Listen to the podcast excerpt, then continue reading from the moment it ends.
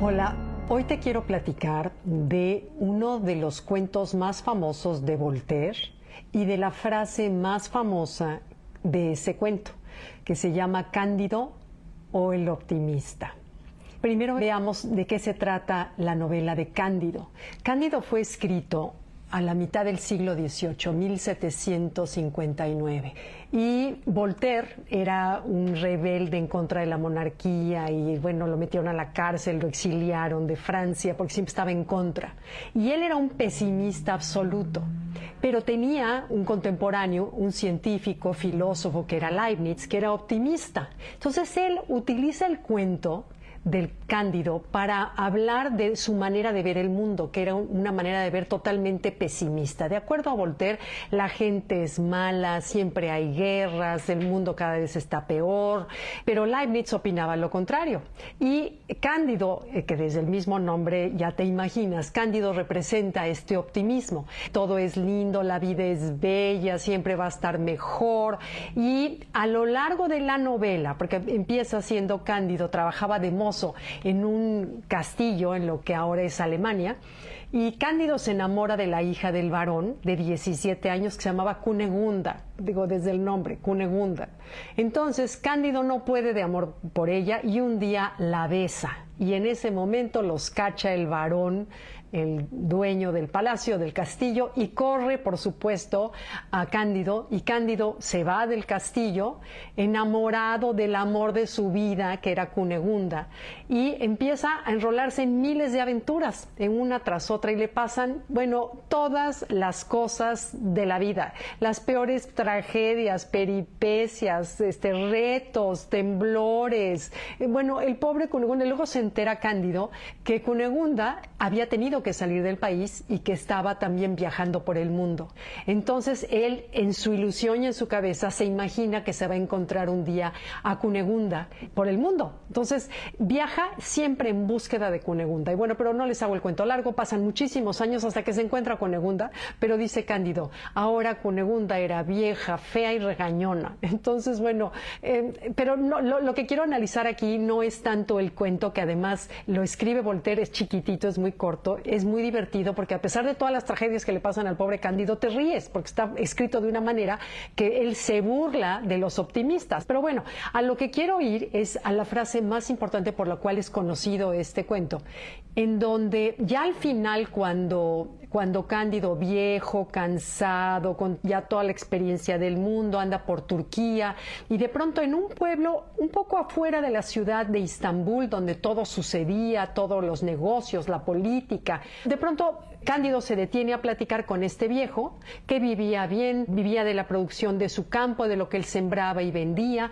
y era un hombre pacífico, tranquilo, en paz, no le interesaba nada de lo que sucediera en la ciudad cercana a él, no estaba metido en nada de política, no estaba metido en nada de lo que es las religiones que según Voltaire manipulaban a la inocencia o la ignorancia de la gente, en fin, y lo que este viejo le dice a Cándido y así termina la novela, o en el cuento, le dice, hay que cultivar el jardín, nuestro jardín tenemos que cultivar nuestro jardín. Y se hizo famosa esa frase de Voltaire, pero durante mucho tiempo la gente la tomó literal, o sea, cultivar un jardín, que si bien es algo maravilloso, o sea, cultivar la tierra, una planta, los árboles, es un privilegio de pocos, quizá no todo mundo tiene un jardín, pero se refiere a cultivar desde una planta, desde eh, esas macetitas que compras que tienen hierbas de olor en tu cocina, cuidarlas, que siempre el contacto con la tierra, el contacto con las plantas, con la naturaleza, nos va a dar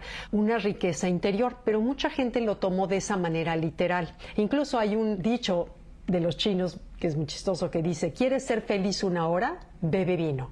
¿Quieres ser feliz un día? Cásate pero si quieres ser feliz toda tu vida, cultiva un jardín porque Él te cultivará a ti. Y bueno, y desde los egipcios, cinco mil años, ya salían grabados de cómo la gente cultivaba los jardines. Es uno de los oficios más antiguos que hay en el mundo. Y es muy bueno para la salud mental, para el físico, etcétera. Pero se puede tomar también la frase de otra manera. El cultivar nuestro jardín, Voltaire, la filosofía de Voltaire dice, el mundo no va a cambiar. Siempre va a haber gente mala, cosas buenas que le sucedan a gente mala y, cosas malas que le sucedan a la gente buena. Y el mundo es injusto y habrá siempre guerras y maldad y violencia. Esa es como la postura de, de Voltaire. Entonces lo que él dice finalmente, después de todas las aventuras, lo que nos deja como mensaje es tenemos que cultivar nuestro jardín. ¿Qué sería cultivar nuestro jardín? Número uno, cultivar lo que está cerca de ti. Cultivar a tus hijos, cultivar la relación con tu pareja, cultivar en tu casa, tu entorno, que esté lindo, que esté limpio, que sea un lugar agradable de paz para llegar, que esté ordenado. Es que hasta eso es cultivar tu jardín, cultivar eh, la, amistad con tus amigas o con tus amigos, cultivar tu mente, cultivar tu espíritu, cultivar tus pensamientos de, pensar que realmente tratar de ver lo bueno de la vida, lo, lo bonito que hay en la vida, porque la vida es un espejo de acuerdo a como tú lo veas, la vida te, va a reflejar.